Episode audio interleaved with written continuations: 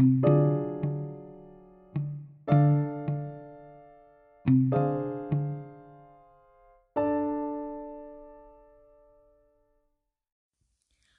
mi nombre es Noreli y en este podcast hablaré sobre las características generales de los trastornos facticios.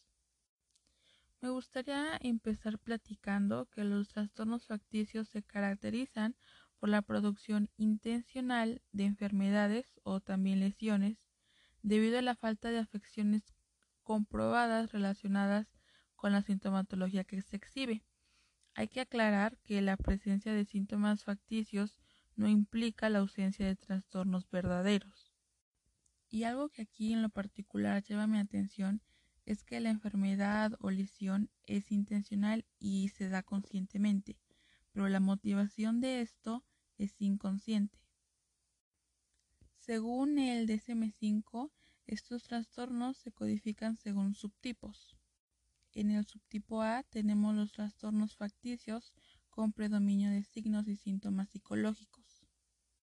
En el subtipo B tenemos los trastornos facticios con predominio de signos y síntomas físicos.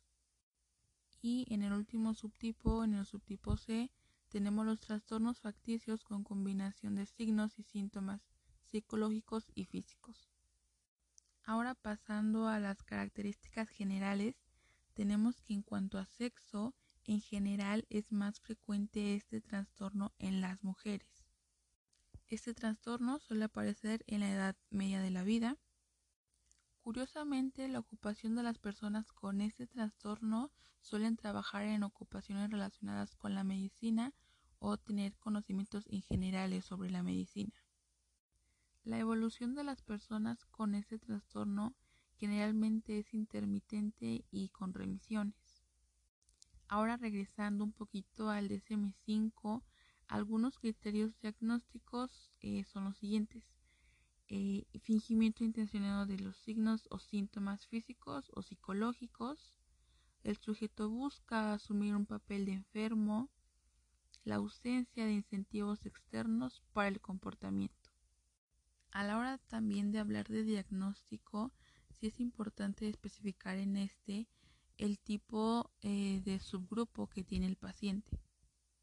Este trastorno, el trastorno facticio, no suele ser tan conocido, al menos no en la sociedad, por ejemplo, no como el trastorno de depresión o la esquizofrenia.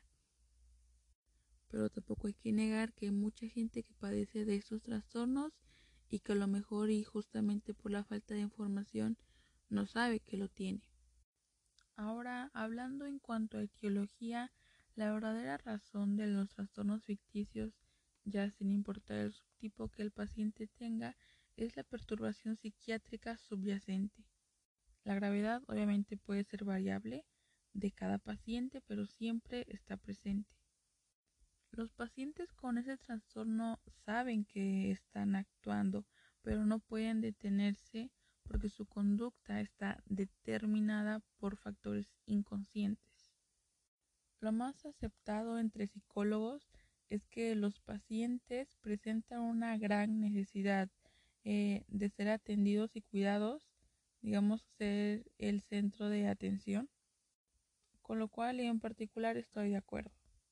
Bien, pues este ha sido el podcast sobre los trastornos facticios. Gracias por escuchar.